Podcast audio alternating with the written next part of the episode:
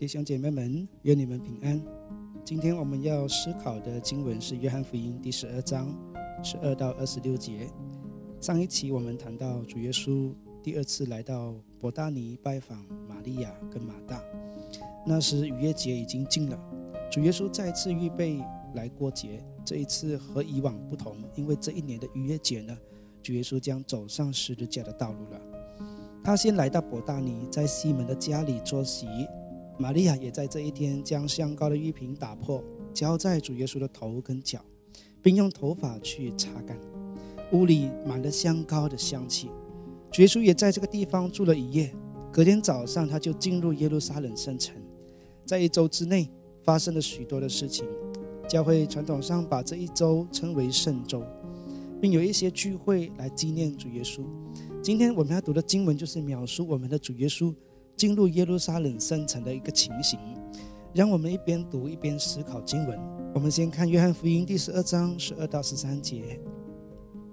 十二节，第二天有一大群人上来过节的人，听见耶稣要来耶路撒冷，就拿着棕树枝出去迎接他，喊着：“和刹那以色列的王，奉主名来的是应当称颂的。”为什么是拿着棕树枝呢？我们在第十章讲到圣殿节的时候，已经有提到在主耶稣诞生前的一段历史，就是主前一百六十五年的时候，当时马加比家族带领以色列人战胜了安提阿古四世的个军队，重新洁净圣殿，恢复圣殿献祭还有敬拜。当年马加比起义得到胜利的时候呢，百姓就是拿着棕树枝游行庆祝的。从此呢，这个棕树枝就代表着胜利的意思。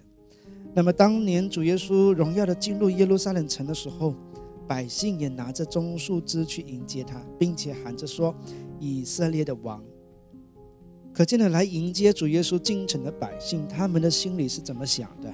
就是希望主耶稣来复兴犹太民族，光复以色列，脱离罗马人的捆绑，期待他做王，带领他们。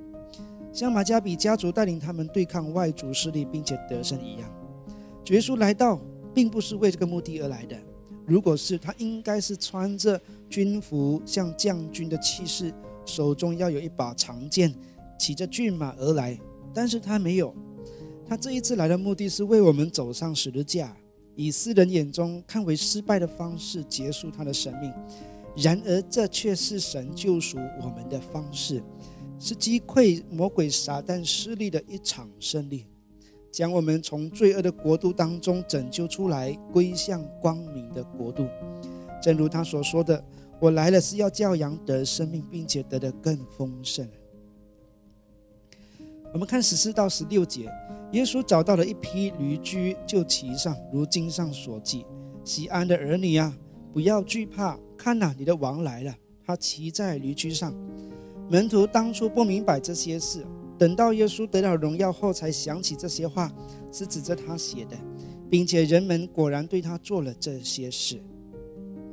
这是一匹小驴，主耶稣骑上它，谦谦和和地进入耶路撒冷。在撒加利亚书九章九节，早已经预言这一个画面。那里说：“喜安呐，应当大大喜乐；耶路撒冷呐，应当欢呼。看呐！”你的王来到你这里，他是公义的，并且施行拯救，谦和的骑着驴，骑着小驴，驴的驹子。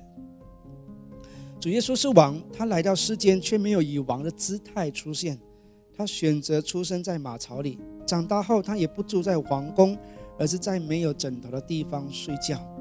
最后他也没有享有君王的对待，反而被人民欺绝、鞭打、羞辱和挂在十字架上。我们的神是何等伟大的爱着我们的神，在我们不认识他的时候，不明白他的时候，他还是这样甘愿为我们做出这样的牺牲。十七到二十二节，当耶稣呼喊拉萨路，使他从死人中复活出坟墓的时候，同耶稣在那里的众人就做见证。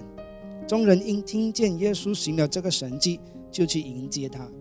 法利赛人彼此说：“你们看。”你们一事无成，世人都随着他去了。那时上来过节礼拜的人中有几个希腊人，他们来见加利利的伯赛大人腓力，请求他说：“先生，我们想见耶稣。”腓力去告诉安德烈，然后安德烈同腓力去告诉耶稣。拉萨路死里复活的神迹带来巨大的影响，有许多人亲眼看见这神迹的，就信了他。这个神迹很快的传到各个村庄，并耶路撒冷城当中。相信上来过节的希腊人也听见了这个神迹，并且想要求见主耶稣。这些希腊人既然是来过节的，就表示他们是归信犹太教的外邦人，他们可以在外邦人院内敬拜上帝。有这么多人愿意来亲近主，却唯独宗教人士，比如法利赛人，他们就不愿意承认他。到底是什么拦阻了他们来信主耶稣呢？我想其中有一些原因是他们的宗教和传统，宗教的外袍和知识，反而使他们的心刚硬，无法谦卑。这是何等的讽刺！为何他们学习圣经律法，却没有帮助他们亲近神呢？神学就是学神，神学应该帮助一个人更认识神，可他们的神学却大大相反。这对我们也是一个很好的提醒：我们的信仰是否让我们更爱神呢？我们所读的圣经知识是否让我们更加谦卑呢？二十三到二十六节，耶稣回答他们说：“人子得荣耀的时候到了，我实实在在的告诉你们。”一粒麦子不落在地里死的，仍旧是一粒；若是死的，就结出许多子粒来。爱惜自己性命的，就丧失性命；那恨恶自己在这世上的性命的，要保全性命到永生。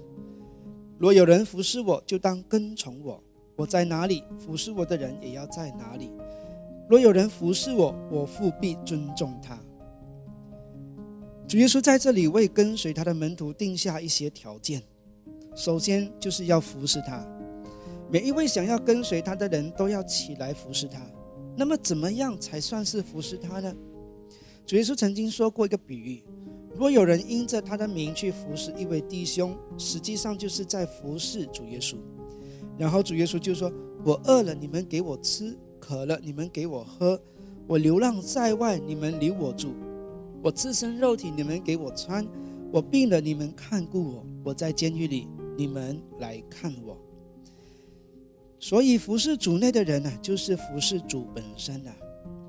第二个条件就是不要把地上的生命看得太过宝贵，甚至超越了主给你的使命。这意思是说，把自己的生命看为最重要的人，将来无法面对死亡的逼迫，将会在威胁之下否认主的名。跟随主的门徒必须做好准备，付上代价，甚至是牺牲性命的代价，因为主自己先为我们做出了这样的牺牲。既然老师都会受这样的逼迫，那么学生就更不用说了。以上两点是主对跟随他的门徒的要求，也是一个条件。那么你想要跟随主吗？